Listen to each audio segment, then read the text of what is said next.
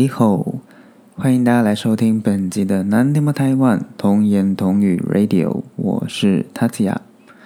OK，那本集呢，想跟大家简单介绍一下，就是一部国片。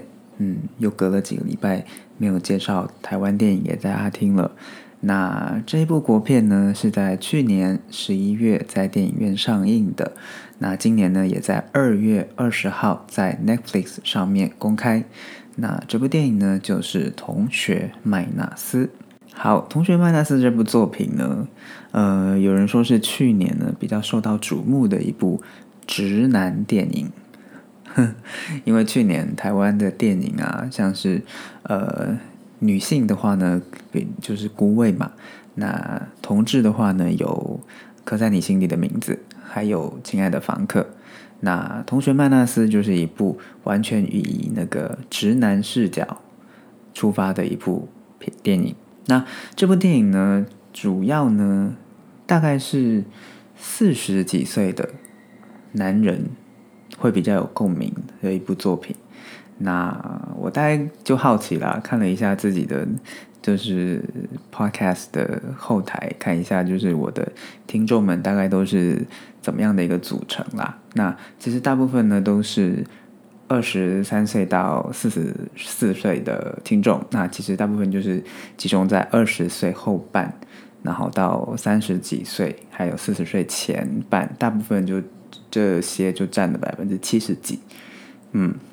那，所以，嗯，我觉得这部作品大家可能多多少少也会有一些共鸣吧。因为如果三十几岁的人，其实也有三十几岁的人的一个，嗯，面对人生的迷惘嘛。虽然说就是四十几岁的男子男人呢，看这部作品会比较有共鸣，我该这样讲嘛。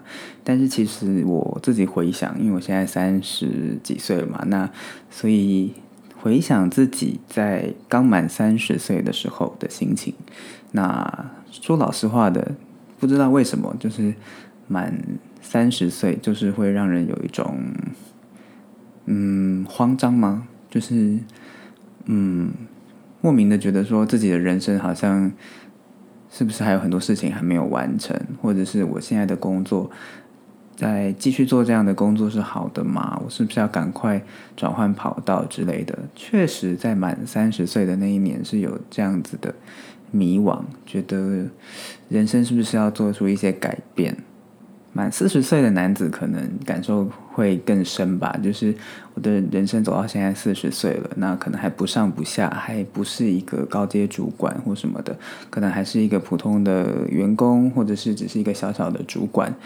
那就是可能身边也没有什么钱，然后可能车子、房子还买不起之类的都还有可能。那就是四十岁的人面对的可能会是这些问题，三十岁可能还好，可能遇到的只是说哦，呃，还没结婚之类的。那四十岁可能就会比较在意，就是房子买了没这样，那小孩生了没这样。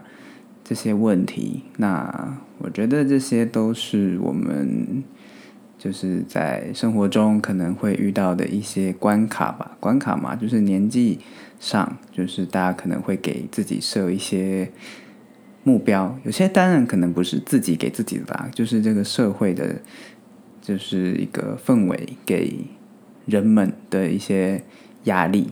嗯，那在这部作品里面可以看到的就是，呃，四十几岁的男人遇到的一些心境，这样。那我觉得这部作品大概就是怎么说，呃，小人物的故事，嗯，一群就是可能不上不下，到四十岁还不是还没有什么多大成就的男人们的一部庶民电影。其实他讲的就是那个庶民，就是一般小老百姓的一部作品，这样。嗯，那这些人呢，其实有可能就是在你我身边的一些 nobody。OK，那这部作品呢，其实，在去年的金马奖，其实呢也有入围了许多的奖项。那最后得奖的是像是美术设计，还有男配角奖，就是纳豆。得到了男配角。那另外呢，我查资料我才发现说，哦，原来他有就是被票选为所谓的观众票选最佳影片。所以去年金马奖的观众票选呢，觉得去年的电影里面最棒的，觉得最好的一部作品就是《同学麦纳斯》。OK，那接下来呢，我就是想要，因为这部作品主要有四个角色，那这四个角色呢，就是四位男主角啦。那我就想要，就是针对这四个角色去稍微讲一下我看了这部，就是这四个角色之后的一些感想。嗯，就是用这个四个角色的角度去出发。OK，那第一个我想要讲的呢，就是吴明天这个角色。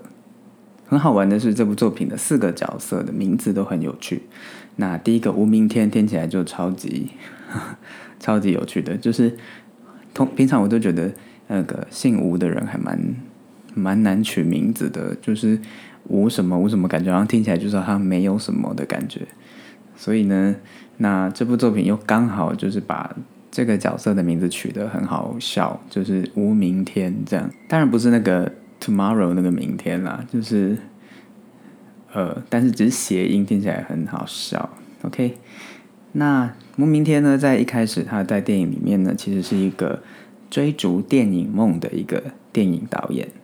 嗯，那其实看电影的人都看得出来，其实他在追逐他的电影梦，其实他根本没有什么才华，就是甚至我就会觉得说，他是不是属于那种。根本走错路，而且还没有还不自觉的那种人，嗯，其实他根本懵懵懂懂，他走到四十几岁了，他还在拍电影，但其实他可能根本没有这方面的才华，但是他以为他只是在追逐梦想的路上，所以他觉得他只要坚持下去，总会有一天会有成就。但就我看起来还蛮像，就是根本不适合这条路，但他自己还没有发现。那。为什么我这样讲呢？因为在作品里面呢，还蛮前面的部分，就是其实预告里面也有看到啦，就是他在有一段就是拍广告的那个画面，就是我明天就是施明帅那个角色嘛，在帮纳豆，纳豆在剧在电影里面叫做罐头，然后他们在拍广告卖药的广告，那其实，在那一段就可以看得出来，吴明天真的没有才华，为什么呢？因为明天他。对于电影的什么运镜啊，或者是灯光，其实没有很懂诶，就是反而是罐头纳豆那个角色反过来教他，反教学，就是反过来教那个电影导演说：“哎，这个什么日光夜景哦，反正呢就很讽刺啦，就是一个在追逐导演梦的人，他怎么会不知道这些事情呢？反而是一个呃。”感觉无所无所事事，也不是无所事事啊，反正就是感觉应该是不太会懂的一个人。罐头去告诉他说：“你这边应该要这样这样这样这样这样这样。”所以才让我有很深的感受，就是吴明天这个人，他根本就没有拍电影的才华，但其实他根本自己都没有发现。这样，那我们在电影的后面可以发现到他的梦想改变了，变成。选举，那他至于为什么选举呢？我就不多说了。这样，只是说他后面呢，就会大家看预告可能有看到嘛，就是他有选举坐在选举车上面的画面。那他在后面就变成在选举，在选议员啦。那这变成他的另外一个梦想了。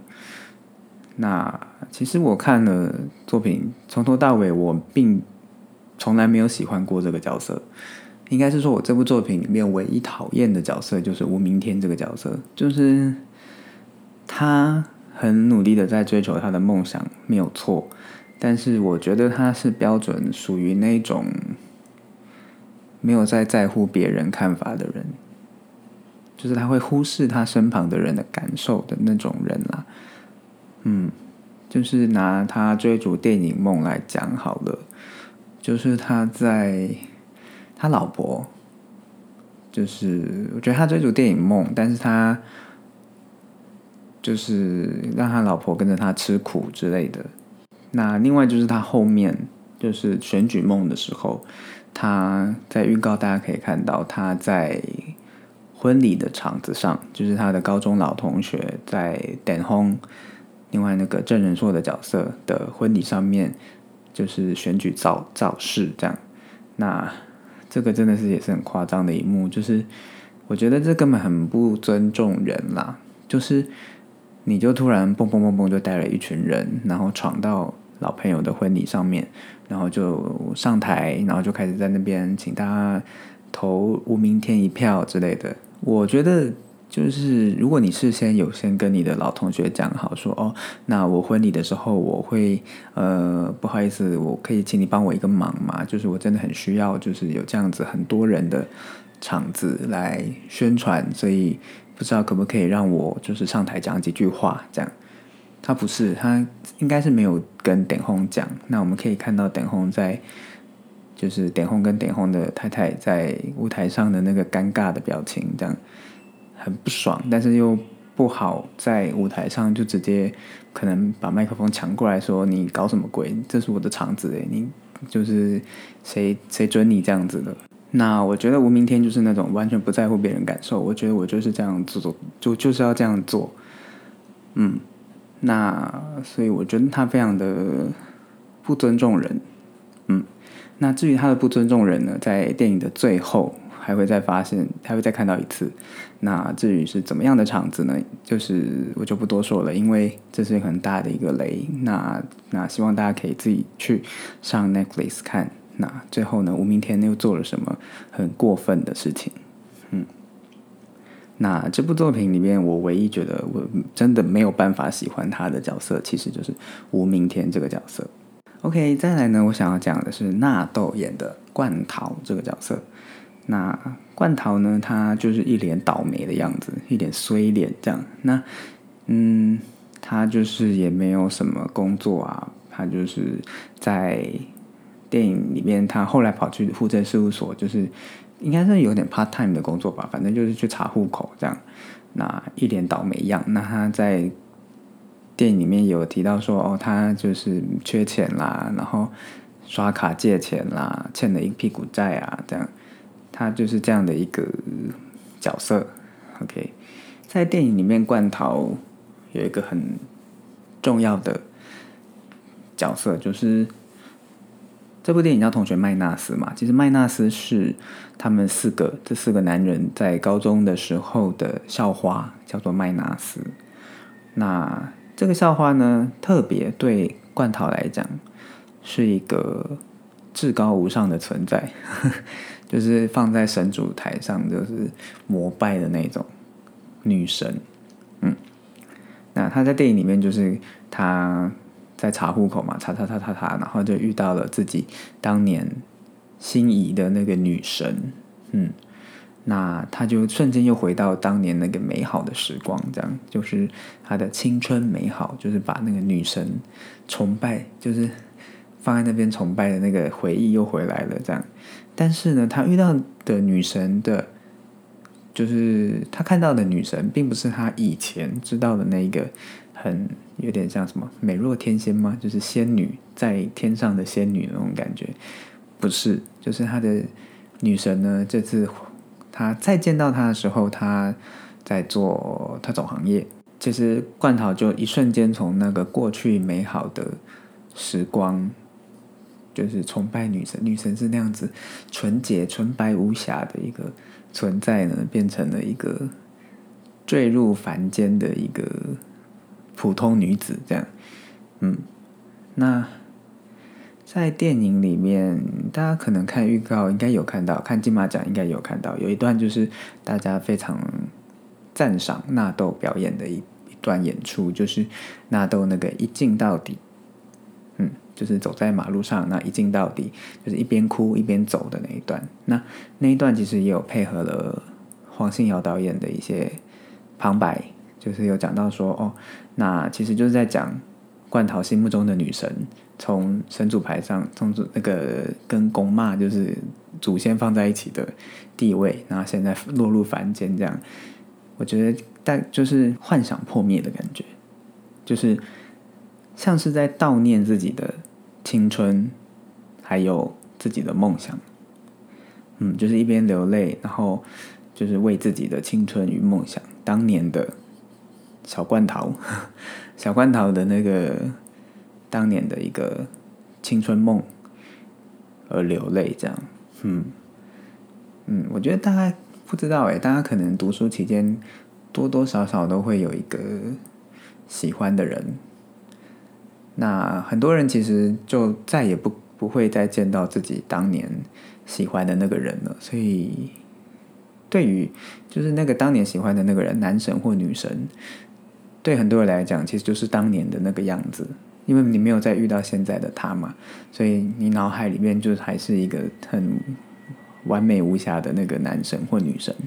那对罐头来讲，其实他就有点倒霉的，算倒霉嘛。一开始应该很开心，可是后来应应该是觉得有点倒霉，就是他再见到的女神，其实已经不是他以前。脑海里面那个完美的女神了，所以对他来讲，就是他的幻想破灭了。这样，那冠桃其实在里面是一个非常重要的角色，因为他跟麦纳斯的这一段，其实呢，就是这部作品一个很大的。你看，他是电影的 title 嘛，所以麦纳斯对冠桃来讲，对这整部电影来讲，其实就是有种中年男子在悼念自己青春的感觉。OK，再来第三个角色，我要讲的是郑人硕的角色。郑人硕的角色呢，叫做点轰，因为他名字叫点峰，我觉得很可爱。就是这部电影里面的角色的名字，像冠桃其实也叫做林冠桃，冠军的冠，然后桃应该是陶晶莹的陶。那点峰他就是字典的点，然后锋利的锋这样，所以他绰号就叫做电风扇的台语点轰这样。那点轰呢？他的工作是保险业务员。那我觉得他的工，他的生活就有点像点轰，就是一直在转，努力的工作，而且是在做对的事情。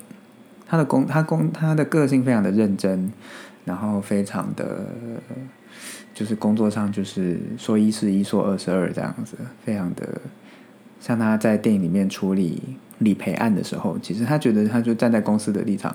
我的理赔，我就是按照什么，就是评估报告去理赔嘛，就是去定所谓的理赔金额。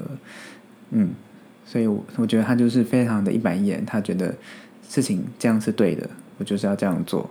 那可能就少了一点弹性的这样的一个上班族。那他是一个非常努力工作，然后认真做事，但是呢，他就是那个始终都没有。办法加薪或者是升职，如果是加薪升职，永远都没有他的份的那种那种人，那他其实就是很多典型的台湾的上班族，他很努力的工作，从年轻二十几岁开始工作做做。如果我不知道点红他在这部作品里面，他保险业务员是他的第一份工作还是怎么样？如果是第一份工作，从他二十岁二十几岁。出社会，然后到他现在四十几岁，大概二十年的时间在保险业工作。那他工作了二十几年，他终于，哎，我们在戏里面知道，等红他买了一间房子，嗯，所以他很努力的呢，就存到了钱，然后呢，再加上他一些家里给他的家里留下来的钱，然后他终于买到了一间自己的房子，嗯，虽然他的车位非常的狭窄。大家看遇到的时候可以看到，其实这是一个很大的一个笑点，就是等红的车位是必须人工把车推进去或者把车拉出来的，然后坐在里面，坐在车子里面没办法开门的那种，开门会撞到墙壁没有办法出来的那种车位。那点红就是专很标准的那种努力工作存钱，然后终于在四十几岁的时候有一有存款可以买房子。的那种上班族，嗯，其实就是我们可能生活周遭会看到的很多的这种，因为台湾的房价或是车车子的价钱可能都还蛮高的，那很多人可能没办法像以前的人在二十几岁或三十几岁就开始就有钱可以买房子，有很多人其实是存钱存到四十几岁才有钱可以付头期款，或者是可以开始办贷款之类的。OK，那再来呢？最后呢，讲到另外一个角色，最后一个角色啦，四个角主要的角色，最后一个就是，嗯，刘冠廷饰演的 Bigget。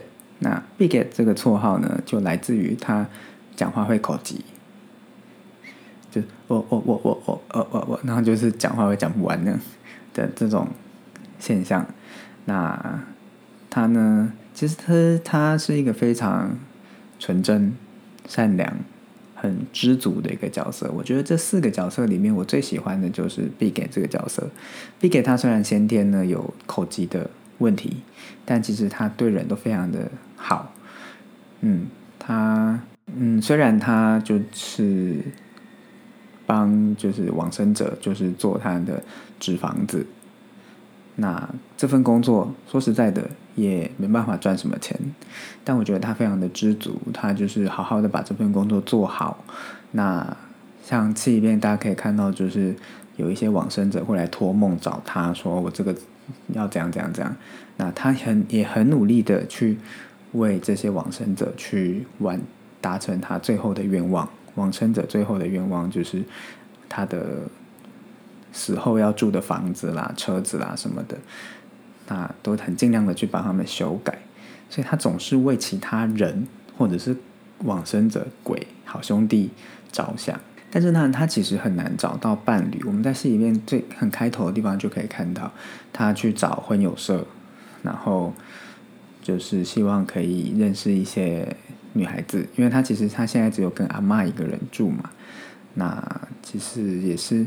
他自己知道说，嗯，可能讨个老婆是不错，但是他觉得自己可能没有那么没有那个能力可以去抚养老婆小孩，但他还是希望说，因为他毕竟四十几岁了，我觉得社会对四十几岁的男人还是有一个期待吧，就是你必须要有车有房有老婆有小孩，那那个必给大大概也是希望有个伴，或者是他真的感受到社会对他的压力之类的。总之呢，他就找了婚友社，想要认识就是另外一半。这样，他在戏里面其实也认真的去遇到一个非常懂他的另外一半，他的话都不用讲完，就可以知道他后面要讲什么的一个伴。OK，我觉得看了真的觉得非常的暖心哦，就是他跟毕给跟王彩华在戏里面的互动，其实非常温暖的，因为王彩华总是可以懂毕给要讲什么。嗯，那 Big 在找的其实就是这样的一个人，嗯，就是可以一个懂他的女人，嗯，所以呢，我真的是非常喜欢 Big 这个角色。那他在后面，他也很努力的去帮他的同学吴明天不是要竞选吗？那他很努力的到帮吴明天摇旗呐喊，嗯，这真让我非常的感动，因为他总是为他人着想，嗯，的一个非常纯真的。角色，那这四个同学呢，其实也融合了黄信尧导演的实际上的同学。那我稍微查了一下，黄信尧导演呢，他四十八岁。那其实这几个角色就是也跟他差不多的四十几岁的男人这样。所以听说啦，这就是导演他实际上的四个同不，我不知道是不是真的四个，或者是他的一些同学的综合体。嗯。那这四个男人呢，大概也象征了一些台湾中年男子的一个形态。OK，那很有趣的是，阿耀导演在戏里面他会躲在镜头后面跟演员对话，其实呢就可以感觉到说，呃，好像真的导演是跟这些同学是认识的，就好像导演在自己跟同学对话的感觉，是还蛮有趣的一个设计。嗯，因为很少看到电影会就是导演。其实大家听声音也知道，那因为声音太好认了。阿瑶导演的声音太好认，大家听声音就可以知道这是黄信尧导演在讲话嘛。所以就还蛮有趣的一个设计，就是导演就好像嘎一脚，虽然只有声音，嗯，但不止不止只有声音啊，后面大家会知道他他会跑出来。但是呢，导演在戏里面嘎一脚，大部分都是声音。我觉得这个设计是还蛮有趣的。那这部作品呢，其实是还蛮黑色幽默的。那我大概看了一下，我有看到一篇日本人，其实在 Netflix 上看得到嘛，在二从二月二十号开始，所以其实已经有日本人看过这部作品了。那这部作品，那有一个日本人呢，他写的是说，他觉得同学麦纳斯在 Netflix 上面的分类叫做喜剧，但他不觉得这是喜剧，嗯，因为他觉得。其实很多地方都不好笑。我觉得好像是有点毒舌的一个评论，但是我觉得呢，它其实不是那种让你会捧腹大笑的那种，笑到肚子痛的那种喜剧。它的笑点都是那种有哭点在里面的笑点，嗯，就是那种笑着笑着就会眼泪就会流出来那种，哭出来的那种笑点。所以呢，它。就是很反讽的一些笑点吧，他所以他不是一个非常让你会笑到笑到笑的要死的那种很好笑的那种喜剧，而是真的会让人会想哭的那一种。那我举几个例子好了，一个就是刚才有提到等红的车位嘛，那等红的车位他他很自豪自己这这个车位很便宜，然后。大家观众看着他在那边死力的推车拉车，皮包忘了拿，然后还要把车子拉出来再走进去，那那大家觉得很好笑，但其实背后隐含的其实就是台湾的房价或者是车位是很贵的，贵到一个四十几岁的上班族他只有买得起，他只买得起这一种很荒谬的车位，嗯，就是觉得。他是笑点没有错，但其实他还蛮悲哀的，嗯，就是很努力工作，工作到四十几岁了，才买得起这种车位而已。那再来就是刚才也提到吴明天在让我觉得他根本没有才华，或者根本走错路，自己不自觉的这一段呢，其实也是很好笑。就是身为电影导演的吴明天被一个。罐头，一个成天想要自杀的一个缺钱的罐头，被他反过来教学说：“哦，我觉得你这边灯光要怎么样，什么什么什么，也是蛮好笑的。”但其实我觉得有在反讽我明天的，就是没有才华。其实我明天应该改名叫无才华，就是他根本没有才华。但这边确实是一个笑点，但其实他是在反讽。反讽无明天的无才华或者是无知这样，那再来呢？再举一个好了，就是冠桃呢，在电影的一开始呢，其实他有想要自杀，就是他有头口吐白沫，就是吞了一整罐那叫什么减肥药哦。然后那个谁啊，点红跟吴明天就去那个三温暖里面要救他嘛，这样那。点红那时候就还蛮贱的，就是说他那口吐白沫那样，很像螃蟹。看电影是觉得蛮好笑的啦，是真的很像螃蟹在吐口吐白沫。但其实呢，这边也是蛮悲哀的，因为从阿瑶导演的旁白里面可以听到，就是说其实冠陶他非常的缺钱，然后他都刷卡借钱，所以他想要自杀是因为他没钱。嗯，所以其实。电影里面很多笑点没有错，但他的笑点都不是会让你笑到肚子痛，而是那种其实他背后有很多含，就是很悲哀的含义在。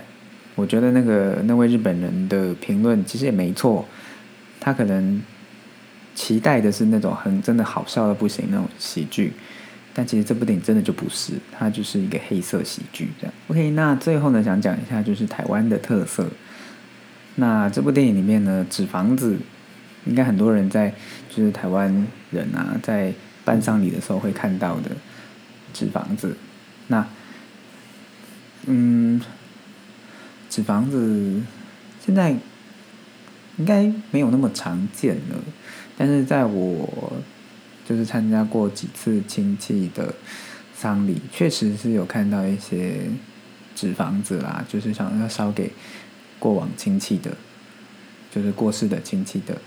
房子，嗯，我还看过那个非常豪华、很大一间哦。那个其实那个也不便宜啊，因为那些都是纯手工的东西。所以我有看过一个非常大间的，因为我有个亲戚的爸爸是非常的有钱，他们家做的纸房子非常大一间，很豪华。嗯，那这个特色的话，我们可能会做这种纸房子的人也越来越少了。所以我在想，他是不是？一个也是逐渐失传的一个台湾的传统，这样。OK，那另外一个台湾的特色呢，就是选举造势这件事情。那选举造势呢，我不知道是不是真的有人的那个婚礼会像点红的婚礼一样，就是被吴明天闹场，就是那叫什么不速之客，然后跑到台上去再跟他造势。我不确定是不是真的有这样的人呐，但似乎应该有吧，我不确定。那因为那个场子很多嘛，那选举造势就是需要人多的地方去宣传，这样。那但我有印象的是，就是一样是丧礼。那我有印象的是，我的一些亲戚的丧礼呢，确实有那种地方的议员之类的。来参加，或者是不知道大家没有发现过，就是那个有些布条啊，就是丧礼的布条，不是都会写说什么，比如说云林县议员谁谁谁，嗯，应该有看过吧？但我有想过，就是其实这些人他们来上香，或者是他们送布条来，我自己觉得是蛮奇怪的啦，就是他们又不认识我的亲戚。那他们为什么要送这些东西来？就是让我觉得，就有一种他们是不是真的只为了打知名度、刷存在感，所以才会送这些东西来，或者是来上香之类的。就我看来啦，因为我觉得丧礼不是就是大家认识的人、亲戚朋友来参加，因为我们认识这个人嘛。那他的死。他的离去对我们来讲都是有其意义嘛？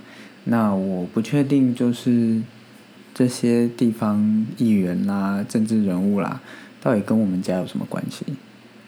嗯，还蛮妙的。但这确实是台湾的一个现象，嗯，所以就是突然让我想到了有这样子的一个事情，这样我觉得很疑惑的一件事情。OK，那《同学曼纳斯》这部作品呢，我看了之后大概的一些想法就是这些。那我尽量就是不报到大雷啦。那希望就是大家可以就是自己上 Netflix 去观看。那希望大家可以在这部作品里面找到一些共鸣或者是一些借鉴，就是大家不要成为无明天的那样的很 自私的家伙之类的。好啦，反正就是希望大家可以在这部电影里面看到一些什么这样。那 OK，那今天节目大概就到这边。那我想一样再宣传一下，就是我的 Podcast 呢有 IG 跟推特，那希望大家可以追踪我的。账号，那我在我的 IG 跟推特呢，有如果节目有更新，我都会上在上面公告。那另外就是，如果有一些已经想好的一个主题的话，可能会在上面呃也会有预告。